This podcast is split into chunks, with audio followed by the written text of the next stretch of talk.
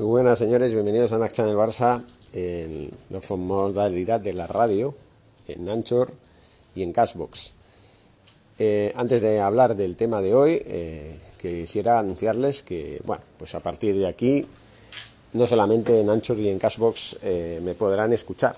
En Nac Channel Barça Radio también se puede escuchar en pues, Spotify, Break, o sea, Breaker, y, bueno, las diversas plataformas de podcast que hay en, Internet, especialmente en estas. ¿no? También en Google, también hay otra más. Bueno, hay, hay varias. Las que yo, a mí se me ocurren son estas porque yo no soy el que las lleva. Ahí de alguna manera sale reflejado desde Anchor y por supuesto desde Catbox también. Bien, vamos a hablar de la noticia que ya saben que últimamente se está diciendo que Erling Haaland eh, estuvo eh, reunido con su representante Mino Rayola y con eh, Joan Laporta, que viajó a Londres para ver si podrían acercarse posturas con el jugador sueco. En la órbita de varios equipos punteros de Europa, entre ellos el Real Madrid, que planifica, según Florentino Pérez, eh, el sopesar la posibilidad de fichar a los dos grandes del fútbol europeo en estos momentos, como son el propio Haaland y Mbappé. Como ya saben, el Real Madrid está metido ya en, una temporada, en, un periodo preelectoral, van a elegir presidente. Y a diferencia de otros años, eh, Florentino Pérez ya tendrá alguien que podría ser de su competencia. Pero este no es el tema a tratar, el tema a tratar es el de eh, Erling Haaland y la posibilidad de que, bueno, de que el Barça, eh, Joan Laportas, valore la posibilidad de fichar a Lukaku del Inter de Milán en lugar del propio Haaland, primero porque es más barato y por lo tanto más asequible. El costo de Lukaku está valorado en 120 millones de euros. Y es lo que yo digo, es, es caro, sí, pero si no se vende, por supuesto va a ser caro. ¿Por qué no se hace esto? ¿Por qué no se vende a Grisman, que costó 120 millones? Bueno, se puede vender por, por 100 millones y los 20 añadirlos por otro lado y así ya tendríamos el dinero que necesitamos para, comprar a, a, Lukaku o a Erling Haaland o a quien sea, porque ya no se trata solamente de ver dónde sacas el dinero, sino de vender jugadores que no sirven, que no dan la talla, que no la han dado y que no la darán en el Fútbol Club Barcelona. Yo lamentándolo mucho al señor Antoine Grisman, personalmente contra él no tengo nada, pero es que está claro que en él no ha dado la talla, no sirve como jugador del Barça y esto es una realidad. Entonces, yo quisiera, ¿no? Quisiera que se hicieran las cosas más coherentemente y que se dieran parte de las situaciones, porque claro, no se puede fichar a Haaland porque vale 180 millones de euros, son 60 millones de diferencia con respecto a Lukaku. Hace tres años se, se tiró la casa por la ventana, se fichó Antoine Grisman sin tener que hacerlo, no era necesario fichar a Antoine Grisman, podría haberse fichado al que también estaba planeando por el firmamento, el compañero de Lukaku, eh, Lautaro Martínez, pero entonces el Inter no estaba por la labor de vender porque no lo consideraba oportuno. Ahora el Inter de Milán está en horas bajas, está pasando una temporada muy mala de crisis económica, tiene muchas deudas, igual que el Barça, y necesita imperiosamente deshacerse de jugadores que podrían generar un dinero importante. Claro, ellos no van a ponerlo fácil, no van a poner a los jugadores prácticamente regalados, como hizo el señor Bartomeu cuando se deshizo de jugadores como Arturo Vidal, eh, Luis Suárez, eh, Iván Rakitic, eh, también a Nelson Semedo, lo, ¿quién se le ocurre vender a un jugador que ya era un lateral derecho y era un lateral derecho de garantías, que incluso podía jugar por la izquierda, era un jugador polivalente, una de, una de esos defensas que había dejado huella en el Barça y que está haciéndolo bien. Y claro, luego resulta que nos faltan defensas, ¿no? Porque el señor Kuman tampoco es capaz de meter mano mucho más profundamente en el B, prefiere contratar jugadores, ¿no? En fin, todo esto es un cúmulo de circunstancias que habría que valorar eh, exhaustivamente, porque ¿a cuál de los dos nos interesaría fichar? ¿A Lukaku o a Erling Haaland? Bueno, pues, ¿qué quieren que les diga? Erling Haaland es joven, tiene 20 años. Lukaku está valorado por 90 millones, firmó en el 2019 por el Inter, procedente del Manchester United, a cambio de 74 millones. Tiene más números de salir que Lautaro, eso está claro, dice que aquí, y simplemente según apunta en Italia por, por cuestión de edad, el belga tiene 27 y el argentino 23. O sea, estamos hablando de Erling Haaland de 20 años o de Lukaku de 27. 27 todavía no es una edad que digas, bueno, ya empieza a ser un treintañero, ya empieza los años a pesar, porque claro, vamos a ver, ¿por qué se califica a los jugadores eh, de viejos en el fútbol una vez llegan a los 30 años? Porque simplemente tienen una carrera que inicia desde la adolescencia, desde, bueno, ya saliendo de la adolescencia, desde los 15, 16 años. Claro, para cuando llegan a los 30 ya, han pasado la otra mitad de su vida, ¿no? Y es normal que de alguna manera, pues, pues se piense que ya son viejos para hacer este deporte o que empiezan a ser viejos, aunque cada vez menos, porque las, el ser humano cada vez tiene más esperanza de vida. Eso también hay que decirlo. Pero bueno, la cuestión, 27 años de Lukaku, 20 de Haaland, yo creo que por esta regla de tres no hay color. Eh, pero ojo, sería un error fichar a uno de estos dos jugadores y mantener a Grisman mantener a Grisman, porque incluso se está valorando la posibilidad de que si uno de estos, dos jugadores, Lukaku o Haaland, acaba fichando en el Barça, por el Barça, el que se va es Ousmane Dembélé. Ousmane Dembélé, sí, o sea, tiene 21 años. A ver, eh, tiene 20. A mí Ousmane Dembélé me gusta más que Haaland, las cosas como sean. Es un jugador que tiene más experiencia, ha madurado más en los últimos años, que no Erling Haaland, que sigue teniendo ese temperamento que tienen muchos jóvenes que, bueno, pues se lo toman demasiado a pecho todo lo que hacen y, y bueno, no pueden controlarlo. Eso es lo que hacen los jóvenes que son pues de adolescentes eh, casi a empezar a madurar y en el fútbol tienes poco tiempo para madurar, porque tu carrera es relativamente corta, es de 10 a 15 años. En fin, ese es el eterno debate, Haaland o Lukaku, o incluso el otro, Mbappé, que también tiene 20 años. Yo prefiero Mbappé mil veces antes que Lukaku, pero Lukaku a mí me parece un gran jugador.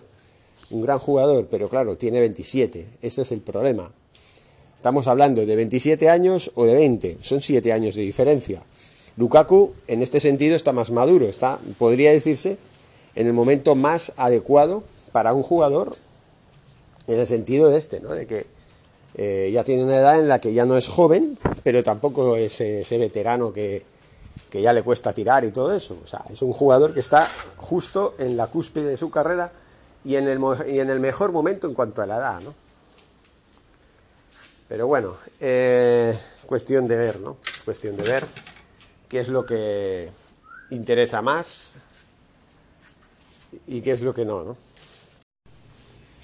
Además hay que tener en cuenta algo muy importante. También Lukaku es un jugador que es muy apreciado, es muy solicitado y no solamente el Barça eh, puede ser el que tenga las papeletas de poder recibir al jugador que para mí sería muy bien recibido. Para mí Lukaku es uno de esos jugadores que tienen su carácter y, y bueno, me recuerda mucho a Samuel Eto'o, por ejemplo, que era un gran delantero. Ojalá estuviera jugando en el Barça en lugar de, de, Luis Suárez, o sea que hubiera sido sustituto real, pero claro, Samuel Eto'o ya está retirado del fútbol, eso es un tema que no hay que, que sopesar. Pero bueno, Lukaku, por ejemplo, también es pretendido, aparte de la Juventus, por el Manchester City, y en este caso, eh, dicho por Josep Guardiola, eh, resulta que ellos ya prácticamente se descartan por la carrera por Haaland. Es decir, mm, es demasiado costoso para Erling Haaland. Y más teniendo en cuenta de que eh, su máxima preferencia es competir con el Paris Saint Germain por los servicios de Lionel Messi si, este acabara decidiendo irse del Fútbol Club Barcelona, que todavía está por ver, porque todavía está por ver que Laporta haga eh, la propuesta de continuar al, al argentino. Eh, Lionel Messi ya ha dejado claras sus preferencias. Él quiere un proyecto ganador para competir con los grandes del momento, que son el Bayern de Múnich, el Paris Saint Germain y el Manchester City por la Champions. Veremos cómo acaba este año la Champions y en este caso, pues lo que él quiere es un proyecto ganador. A ver, eso es confiar muy poquito en los, compañeros que tiene por parte del, señor Lionel Messi, pero sí es verdad, y en eso tiene razón, que la mitad de la plantilla del Barça debería ser sustituida, ¿no? Debería, eh, la defensa sobre todo, desaparecer, eh, es decir, ser cambiada, porque por edad los jugadores que hay, que por cierto, eh, Ronald Koeman los tiene como preferentes, ya no dan de sí, ya no dan tanto, ya no dan ese rendimiento que dieron hace años. Por ejemplo, Sergio Busquets, eh, Gerard Piqué y Jordi Alba a mí me merecen todos los respetos del mundo porque hace años fueron de los mejores del mundo. Pero actualmente, ya hace, desde hace tres años, están en pleno declive y en este último año, en esta última temporada, están haciendo buenos partidos, pero nada que ver con, con lo que eran antes. Y eso les está ensuciando mucho su prestigio. También eh, Sergi Roberto, aunque a mí no me guste, yo no dejo de reconocer que llevar 10 años jugando en el primer equipo en, un club como en el Barça tiene mucho mérito. Aunque, repito, yo no lo hubiera tenido 10 años, yo lo hubiera vendido por lo menos hace 5 o 6 años. Porque en los primeros años sí se podía decir que era un jugador que, que cumplía y que todo eso. Pero como aquellos jugadores del Barça que no han destacado tanto, que han cumplido, que han estado ahí, que han pasado con menos ruido del, que les hubiera gustado, y, más o menos, ¿no? Ese es el tema que hay que hablar, ¿no? Que la preferencia eh, para una buena reestructuración, un buen proyecto deportivo para la temporada que viene, es cambiar al equipo desde la raíz, desde la defensa, y reforzar el centro del campo. Y a los que ya no sirven, darles una salida digna ofrecerles si se quieren retirar o se quieren ir a otro equipo, facilitarles las cosas, venderlos por un precio justo y ya está, ¿no? En fin, todo esto, eh, pues vamos a ver que, cómo va a acabar, porque Lukaku a mí sí me gusta, aunque ya digo, no tiene 20 años, y todo el mundo habla de Erling Haaland y de Mbappé, los dos jugadores de moda, que también es verdad, que tampoco se acaba el mundo si no los podemos fichar. El problema es si los ficha el Real Madrid. Porque claro, Florentino Pérez, que se enfrenta a una nueva, eh, bueno, unas nuevas elecciones presidenciales este, este, año, seguramente, no sé para cuándo estarán estipuladas, pero seguramente para junio o julio van a ser las elecciones a la presidencia del Real Madrid. Como ya tiene un competidor, él lo único que tiene que hacer con el dinero que tiene y las influencias que tiene, que ya saben ustedes cuáles son, pues lo que tiene que hacer es ganar, eh, bueno, conseguir el dinero como sea, mediante los fichajes que sean que las ventas de los jugadores que ya están en el punto de mira, eh, medio, medio equipo del Real Madrid eh, está a la venta, eh, entre ellos mm, veteranos como Marcelo, incluso Sergio Ramos dice que se va. Bien, aunque en este caso Sergio Ramos iría libre, ¿no? porque ya se acaba su contrato y no va a renovar. Pero bueno, otros jugadores de talla importante que ha hecho una, bueno, que ha tenido una gran trayectoria en el equipo blanco, pues están en el punto de mira y son susceptibles de ser vendidos. Entre eso y otros patrocinios que pudiera conseguir el actual presidente blanco, pues van a ir a por todas para fichar a Mbappé y a Erling Haaland. Y eso es muy peligroso, muy peligroso, porque según el equipo que configuren, aparte quieren a David Alaba, imagínense, con un equipo renovado, los jóvenes que están subiendo de la cantera, el Real Madrid va a dar mucho miedo, mucho miedo. Por eso tenemos que fichar bien y con ojo. Tenemos que ser inteligentes, tenemos que ser coherentes. Tenemos que mirar un proyecto de futuro con o sin Messi. Se puede sin Messi perfectamente. Si es con Messi, mejor. Si él está comprometido con la causa, mucho mejor. No hay ningún problema en ese sentido, pero se tiene que ver eso, ¿no? Se tiene que sopesar, se tiene que mirar de que, eh, de que el proyecto que hagamos sea plausible.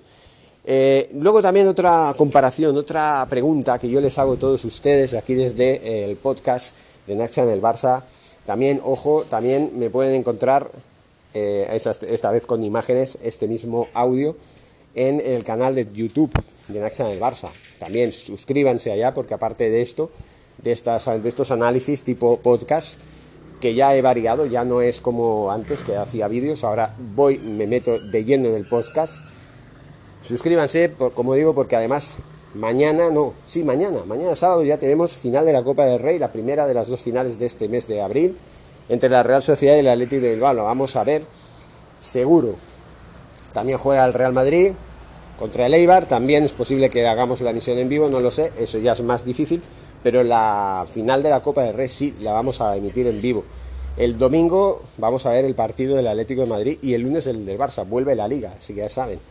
Eh, no se pierdan nada de esto. Y como ya estaba diciendo, para concluir, el análisis que hago es que, eh, bueno, pues Lautaro Martínez o Lukaku, ¿no? ¿Cuál de los dos se quedarían ustedes? Lautaro Martínez es argentino, se llevaría muy bien con Messi. También hay que ver si el Kun Agüero, que ahora parece que ser que está planeándose la posibilidad de que se fuera a Independiente de Avellaneda. Pero bueno, si ficharan el Kun Agüero y ficharan a Lautaro Martínez, los dos son argentinos, habría una tripleta de argentinos, eso sería muy perjudicial también para los jugadores que hay en la plantilla actual, tanto para Grisman como para Dembélé, serían jugadores que estarían relegados a un segundo plano, igual que Ansu Fati, que está lesionado, que hasta el mes de septiembre seguramente no volverá a la palestra en el, ya sabe, ¿no? en el equipo. En fin, son muchas cosas, muchas cuestiones, muchas dudas que hay que mirar y que hay que analizar muy claramente. La cuestión es, yo, ¿a quién elegiría? Yo elegiría a Lukaku.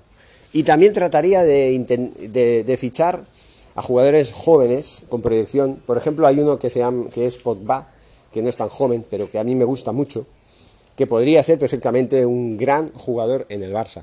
Podría encajar perfectamente en el equipo, pero hay que mirar de reforzar la defensa, mucho más de lo que se va a reforzar. Eric García, ahí está, va a ser fichado seguro. Wijnaldum en el centro del campo, aunque a mí no me gusta porque tiene más de 30 años, no deja de ser un jugador que es un buen jugador, es un gran jugador. Pero claro, todo esto me resume una cosa. Ronald Kuman, pase lo que pase al final de esta temporada, va a seguir la temporada que viene. Eso ya me asusta más. Pero bueno, ya lo hemos dicho en otros podcasts, eh, haremos más grabaciones. Ayer dije que iba a grabar varias, no, no ha podido ser.